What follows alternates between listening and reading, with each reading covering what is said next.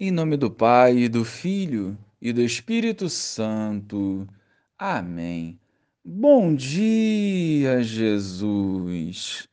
Nutridos pela tua palavra e movidos pelo Espírito Santo, queremos testemunhar a boa nova por onde andarmos, renunciando a tudo o que não provém de ti, para avançarmos na caminhada rumo ao céu. Amém. Naquele tempo, Jesus, levantando os olhos para os seus discípulos, disse: Bem-aventurados vós, os pobres, porque vosso é o reino de Deus. Bem-aventurados vós que agora tendes fome, porque sereis saciados. Bem-aventurados vós que agora chorais, porque havereis de rir. Bem-aventurados sereis quando os homens vos odiarem, vos expulsarem vos insultarem e amaldiçoarem o vosso nome por causa do Filho do Homem. Alegrai-vos nesse dia e exultai, pois será grande a vossa recompensa no céu. Porque era assim que os antepassados deles tratavam os profetas. Mas ai de vós, ricos, porque já tendes vossa consolação. Ai de vós que agora tendes fartura, porque passareis fome. Ai de vós que agora rides, porque tereis luto e lágrimas. Ai de vós quando todos vos elogiam.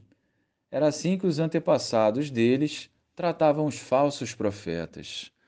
Louvado seja o nosso Senhor Jesus Cristo, para sempre seja louvado.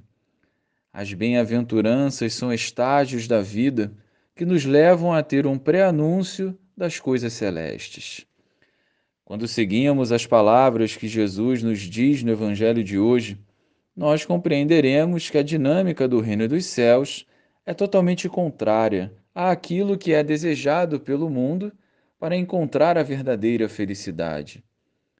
Quando vivemos na perspectiva de fazer a vontade de Deus, sofrer, chorar, ser perseguido, ser insultado e tantas outras coisas não será nunca um sinal de tristeza mas sim a certeza que estamos trilhando o mesmo caminho que Jesus trilhou.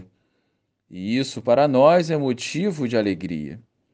Já aquilo que o mundo prega como alegria, tais como riquezas, farturas, elogios, podem até agradar a carne, mas não sustentam uma caminhada perseverante rumo ao céu.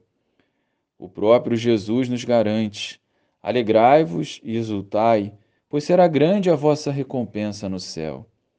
Sigamos, portanto, os passos do Senhor, perseveremos e, sem medo, vençamos as tentações do mundo. Glória ao Pai, ao Filho e ao Espírito Santo, como era no princípio, agora e sempre. Amém.